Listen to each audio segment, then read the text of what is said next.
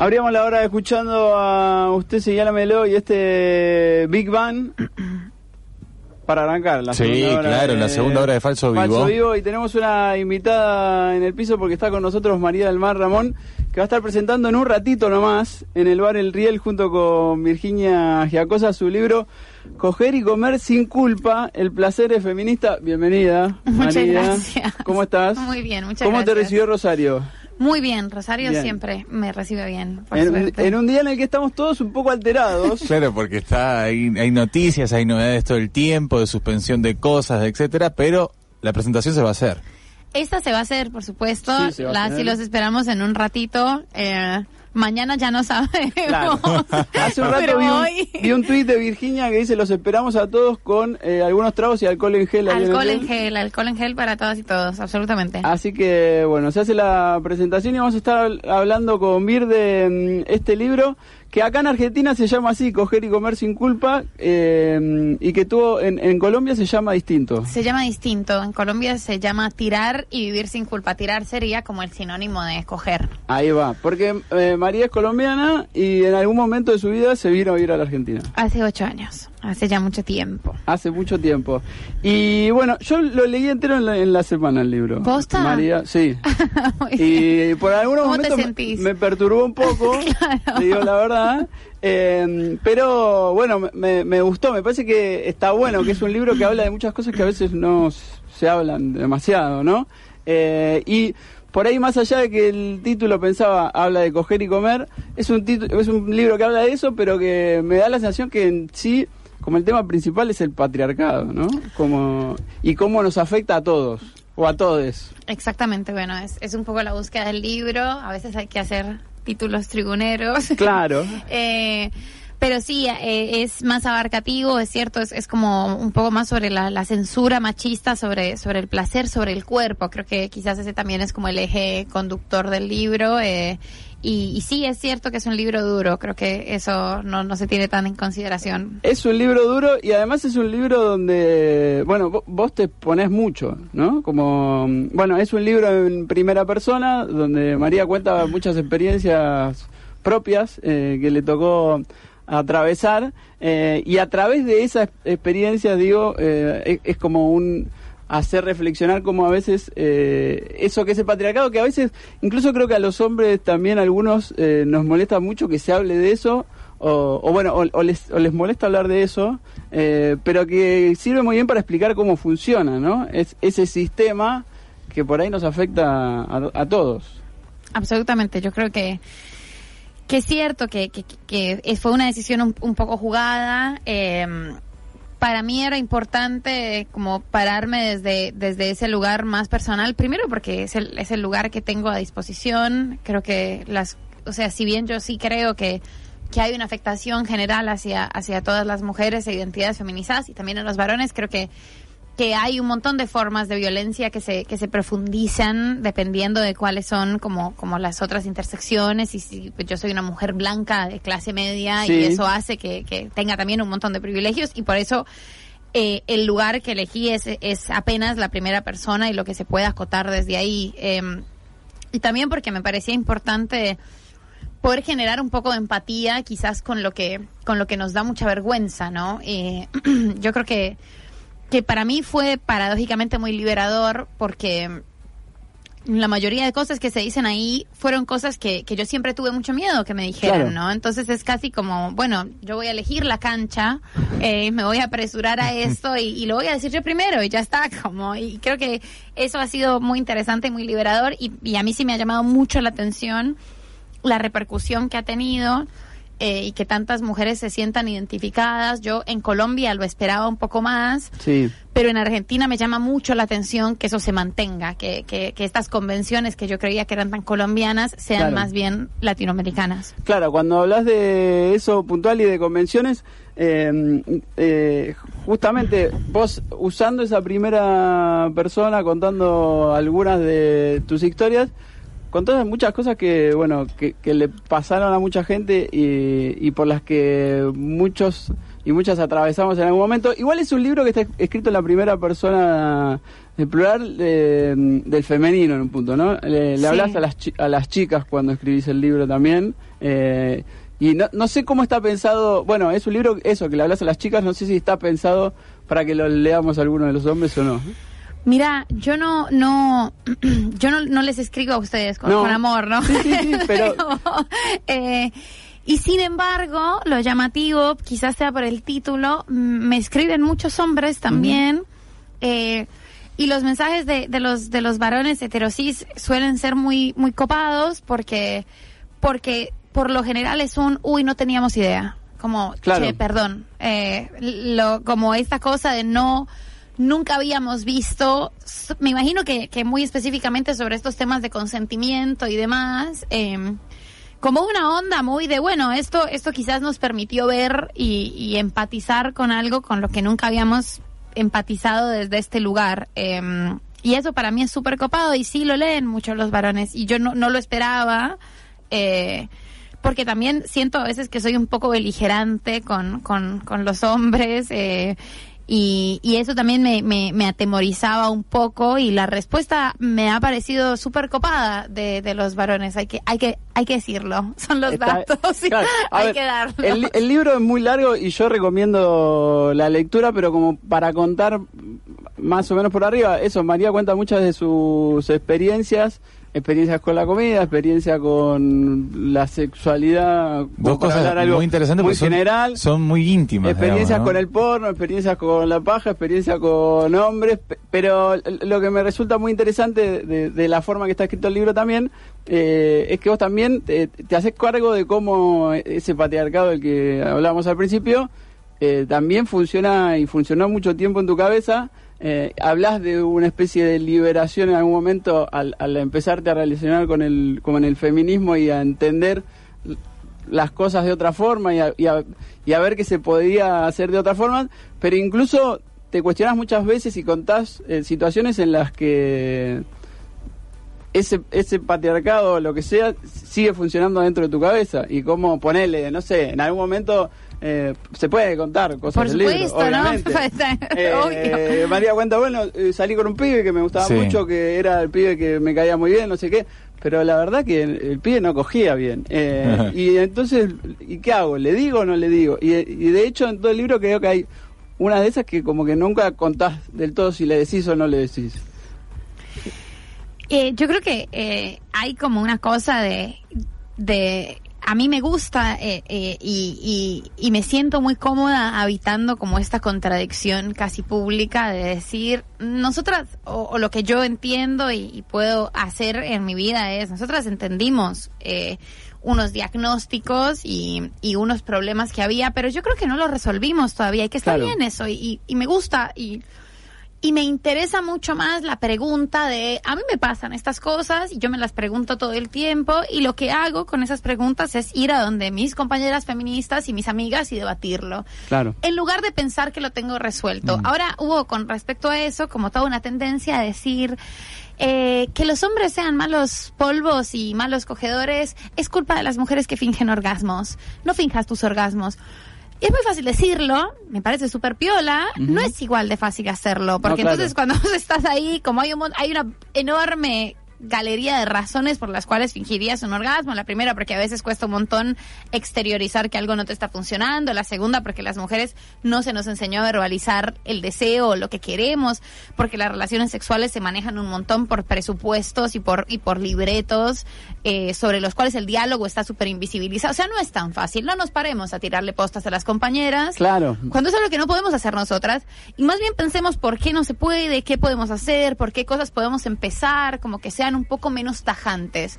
Pero obviamente no es culpa de nosotras que fingimos que los chabones cojan mal, es culpa de un sistema súper complejo y un entramado de educación, de sumisión, de sometimiento, de, de, presiones de la masculinidad y de la virilidad, como es mucho más difícil que eso. Entonces creo que, que lo que el libro intenta es eso, muy desde el llano también, como y desde, desde lo raso y quizás desde, desde lo vulgar, eh, que es algo que yo disfruto montón, como, como la, la, palabra, como, eh, pero también porque creo que, que es importante hablar de las cosas importantes en un registro, o yo, o yo elijo un, un registro mucho más sencillo para decirlas, Claro. eh, y esa es como un poco la búsqueda. ¿Y Tal ese, cual. ¿Y ese registro te apareció enseguida? A ver si, bueno, o capaz que en algún momento sentiste que te estabas zarpando un montón, que estabas diciendo un montón de cosas. Yo no soy capaz de leerlo en voz alta. Eh, Me, me, ma- me mato. Me pego un tiro en la cabeza donde me hagan hacer eso. Como no, no, me, no me torturen así. Como... No, eh, una cosa, bueno, eso es, eso es algo súper interesante de, de la voz, ¿no? Eh, la verdad, yo soy columnista hace muchos años de distintos medios y el, el libro en realidad empezó porque el primer artículo, eh, que es como el primer ensayo con el que empieza, que se llama La historia de todos mis kilos, Sí. se publicó en el 2018 en un medio en el que yo trabajaba, eh, para el que yo escribía.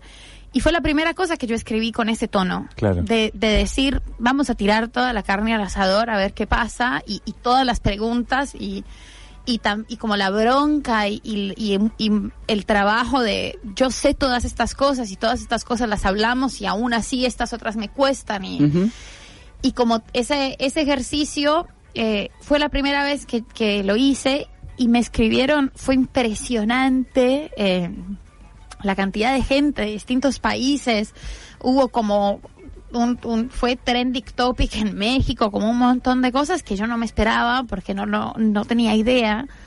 Y ahí pensé como esta es una voz muy piola, eh, que, que funciona Claro. porque se pueden decir cosas ahí que no que a veces es más difícil decir en unos registros más teóricos. Entonces ahí empecé, pero cuando uno escribe eh, es distinto a cuando uno lee, porque hay como un proceso de, de una vez entras como en, el tono que elegiste, eh, es y te, y te copas un montón como con, con, con ver y con el lenguaje y con estas cosas, a veces uno, o a mí me pasó, eh, no, no me di cuenta de lo fuerte que eran en Claro. algunas cosas. Porque estás ahí escribiendo y es como muy íntimo ese proceso Es- en un no, momento. Y, y te divertís y como, Claro. ay, y, y decís como, y, y te vas ahí y después lo lees entero y es que, ay, Dios, como que es todo esto. Que no lo lean mis familiares. Fue difícil eso.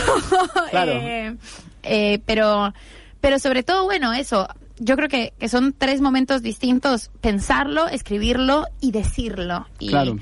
Y el último es uno que, que yo prefiero evitar, como de, de, de leerlo, porque primero me parece como una cosa rarísima leer uno su propio, como su propio libro en voz alta, no entiendo bien por qué. Sí. Y segundo, porque realmente me, a mí también me resulta fuerte eh, y, y establecer ese, esa distancia entre, entre la palabra dicha y la palabra escrita me, me hace sentir un poco más cómoda. Pero, pero sí, es un libro que, que es duro y, y que es Sí, crudo. sí, ahí yo eso, fueron un par de días, pero había momentos que dices, uff, bueno, sigamos. Y por ahí en algunos momentos, eh, te- te- bueno, eso te interpela. Eh, Después de, de- de haber publicado ese artículo, ¿surgió lo de hacer el, el- ¿Te pusiste a laburar el libro o fueron saliendo algunos otros y después dijiste, por ahí tengo que juntar todo esto? Fueron saliendo algunos otros y después eh, fue que, que a mí me llamaron de Planeta Colombia para juntarlos. Claro. Eh, yo dije, bueno, hay algunas cosas que, que me parece que faltan, pero fueron saliendo también como desde este borde, el de como toda la parte de consentimiento. Hay uno que es eh, el de que es un ensayito que en realidad era un artículo de no, no tener ganas y no decir que no, un problema Sí. del consentimiento. Y yo lo escribí en un momento en el que los scratches estaban como muy, muy a full, eh, porque me parecía importante problematizar sobre eso, ¿no? Claro. Son situaciones que son muy genéricas, que todas las mujeres que yo conozco estuvieron en una situación muy parecida, pero eran situaciones que para mí es difícil todavía situar como abuso, porque si nosotras entendemos que el consentimiento eh, se vulnera cuando alguien vulnera un no, pues muchas veces no podemos decir que no. Y eso Claro. tampoco es culpa de las otras partes. Entonces es como ese gris. Está bien, es- está bien planteado y problematizado eso ahí porque me parece que es donde más se pone justamente en evidencia que lo que está muy complejo es ese sistema en el cual nos interrelacionamos y a veces por ahí eh, y, y me parece que eso es a veces algo que a los varones les cuesta también entender que cuando se habla del patriarcado se habla justamente de ese sistema que nos formó, que nos creó y que nos metió un montón de cosas en la cabeza y por ahí no es con vos puntualmente, digo con vos con vos puntualmente te estoy diciendo que sos un mal tipo, sino que bueno, estás reproduciendo algo eh, que viene sucediendo hace un montón de tiempo. No, a full. Y sobre todo que con el tema de la sexualidad, yo esto sí es como un punto en el que creo que nadie la, la está pasando bien según este libreto. O sea, yo no, no soy un varón eh, heterosis, pero pienso que si, si sobre mi, mi virilidad reposara o, o- o estuviera sujeta a, a tener la pija muy dura durante mucho tiempo Mm. y como esta idea de la penetración y la masculinidad y ser más hombre y más varón. Qué horrible. Finalmente, Claro. coger se trata de pasarla bien y la gente la pasa bien de un montón de maneras distintas. Y creo que, que los hombres tampoco la están pasando bien con ese libreto. Por eso a mí me parece súper copado que se pueda hablar esto, porque... Bueno, en algún punto del libro, porque, bueno, contás un montón de experiencias y hay como un momento del libro, que no sé si fue trabajado después o no, pero donde bueno, no es que decís, bueno, lo que hay que hacer es esto, pero abrís un poco y tirás como propuestas. Y entre esas está algo muy básico y que hablamos mucho cuando viene Barbie, que es nuestra columnista eh, sexóloga en el programa, eh, y habla de el poder hablar en las relaciones y de, y de contarse lo que a uno le gusta y demás, eh, y de ir hacia ese camino. Pero digo, hay como una parte del libro en la que justamente propones, bueno, abramos un poco el juego y, y empecemos a comunicarnos y a contar qué es lo que nos gusta y qué es lo que nos hace gozar y, busquemos eso. Sí, a full. Yo creo que eso es, es imprescindible, o sea, no solo para el consentimiento, sino para el placer. De hecho, eh, yo recomiendo mucho, entiendo que, que, que no es la manera, primero no, no sé, como en las representaciones sobre sexualidad no, no se representó hablar durante el sexo como algo hot, ¿no? Como Claro. algo erótico, como algo que calienta. Incluso está lo contrario, ¿no? Está lo Como contrario. silencio a Eh, veces... hace poco un tarado subió a Twitter una cosa que era como buenas prácticas sobre el consentimiento y entonces era nada, como una gráfica de dos personas cogiendo y una le preguntaba a la otra todo el tiempo, ¿cómo esto te gusta? ¿Te gusta así? No sé qué. Y el chabón decía, como esta gente no cogió nunca en su vida.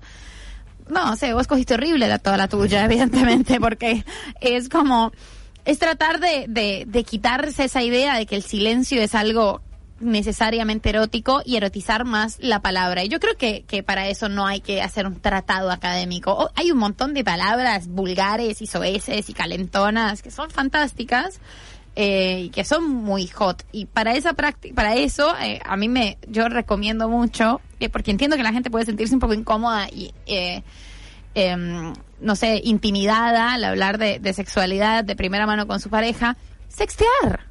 Claro. Sextear es fantástico porque básicamente como lo único que tenés son palabras Claro. y, y fotos, eh, pero además eh, sí es, sí entrena un poco el uso de la palabra y quizás si vos no te sentís cómoda diciéndole a, a tu pareja, quien quiera que sea, o tus parejas, eh, de frente porque nunca usaste palabras para coger, por mensaje de texto pues, es una es una buena manera como de, de romper esa distancia y de y de y como de lanzarse sin tener la presión de la otra persona al frente. Primero un poco de fotos por Instagram, chateas un toque. es el es el, el baile el baile el ritual de apareamiento de, de los millennials primero los likes eh, Bueno, la nueva generación ya viene Hay- entrenada hay- por ahí. Hay un ¿eh? capítulo entero del libro dedicado a esto, a, a las imágenes y cómo las imágenes fueron tomando protagonismo en, en- en las relaciones. Incluso vos hablás de, de- de cómo te erotizaste, calentaste, buscando tus propias imágenes también. Es que yo creo que yo soy como una una, eh, una fanática de complejizar lo, lo banal eh, Claro. y lo vulgar, pero yo sí creo que, que hay todo un tema sobre las selfies que la gente subestima un montón y cree que son una ridiculez.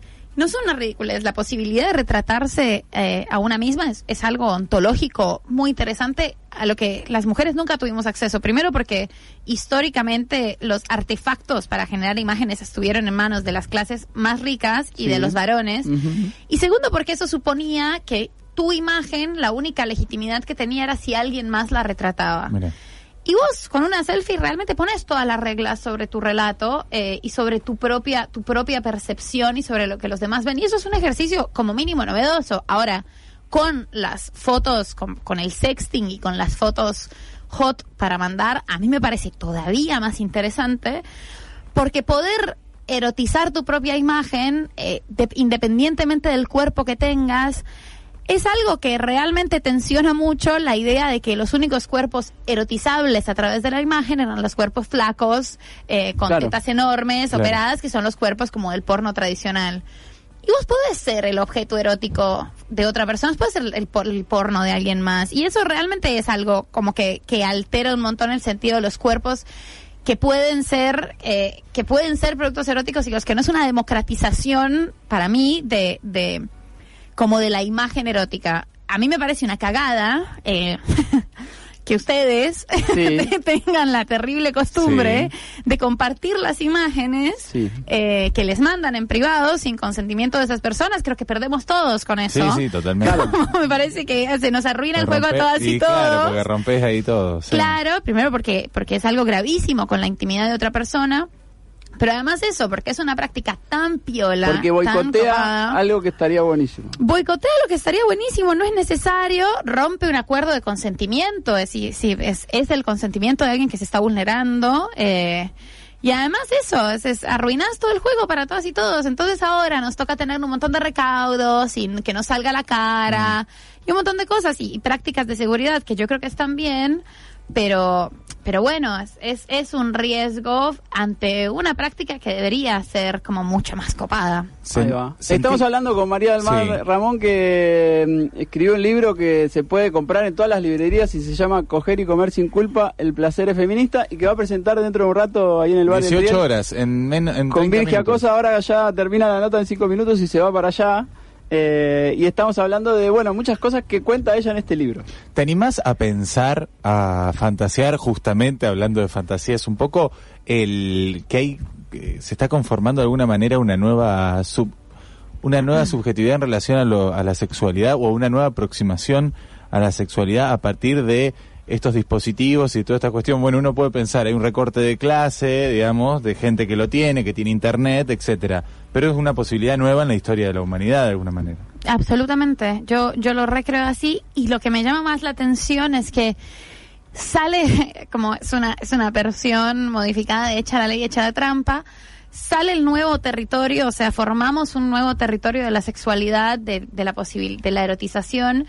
Y también hay nuevas formas de violencia que lo acompañan, ¿no? Mm. Uno Claro. diría, bueno, si yo no me encuentro con este chabón... las represalias del toque. Claro, eh, no tendría por qué pasarme nada y si solo nos mandamos fotos y después está el concepto que se tuvo que inventar de la porno venganza y de, Claro. y de como un montón de otras formas de aleccionar la sexualidad eh, de las mujeres. Pero yo creo que la, la sexualidad transcurre en muchos ámbitos, no necesariamente son con otra persona, creo que la, la masturbación y la paja y la exploración del cuerpo también es algo que por supuesto entra dentro de, de- de la sexualidad. Eso es súper interesante porque por mucho tiempo o se tenía ese imaginario de que era una cosa que quedaba en un lado muy individual y, y no, hay un desarrollo ahí de una sexualidad. Y, y- y leyendo el libro, y eso hablábamos a veces con Mar, eh, pasa que lees el libro y estamos en el 2020, pero también, eh, y, y contás algunas cosas de las que al día de hoy como que siguen siendo como medio tabú en un punto, como, ¿no? Como que, bueno, hablar de la paja no se puede hablar, o de tal... Y, y es raro, pero eh, sigue pasando. sigue pasando eh, no, de, no de, la, de la paja de los hombres siempre se Obvio. puede hablar pero hay algo muy Sí. interesante ahí cuando yo lo, lo escribí me escribió una compañera feminista de Colombia y me dijo no entiendo por qué dices la paja Eh, tenemos que inventarnos una palabra nueva porque esa es la palabra de los hombres y dije pero por qué no tiene, o sea, la etimología de la palabra no tiene nada que ver con la pija, por más que sorprenda. Y además paja es una palabra regional, es de las únicas palabras Mirá, regionales. no en todos los países se dice paja. En Latinoamérica no- nos une la paja. una convención.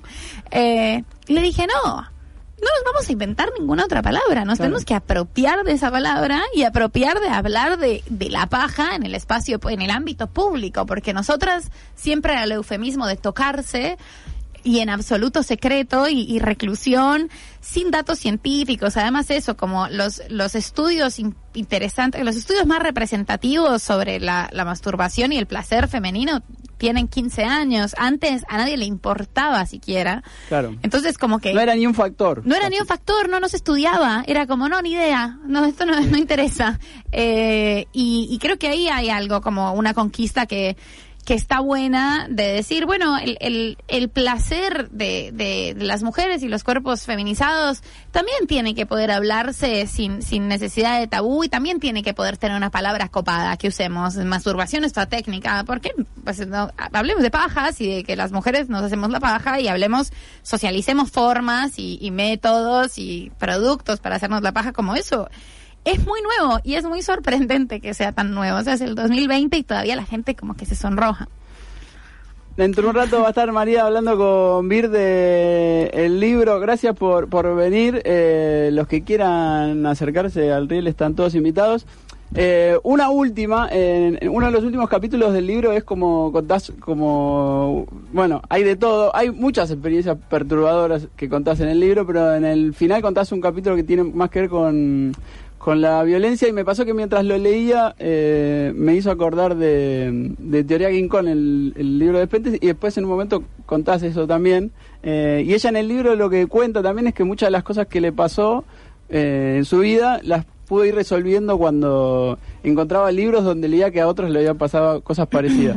Eh, y bueno, eh, y acá vos la mencionás también, ¿te, parece que en un punto de este libro también funciona de esa forma que, muchas mujeres pueden encontrar ahí, ah, no era yo sola que estaba pasando por esto y, y, que funciona desde ese lado, de que hay muchas eh, situaciones compartidas que por ahí antes nadie las había puesto en cuestión? Yo creo que, que, llevan hablándose mucho tiempo, quizás lo que, lo que tiene el libro sí es la, elección de un tono, eh, siempre hay que agradecer como a, a, todo el feminismo por discutir esto y por darnos un espacio, yo sí creo que es que somos producto de esos debates. Mira, a mí me llegan en promedio como 8 o 10 mensajes al día. Eh, todos diciendo básicamente lo mismo. Me, sentí muy identificada, muchas gracias, me siento menos sola, es como una síntesis. Y yo con eso me, siento de distintas formas hay días en los que me, parece muy valioso, hay días en los que me parece muy descorazonador. Yo no, no quisiera que, las experiencias que yo consideraba dolorosas y vergonzosas y, y, de censura y de culpa fueran tan terriblemente generalizadas en la experiencia de las mujeres de América Latina. Y, y eso también hace como que, que que veamos y nos demos unas dimensiones de, de, los problemas que hemos tenido las mujeres con el cuerpo. A mí me impacta un montón con el capítulo del cuerpo que me escriben mujeres de todos los cuerpos.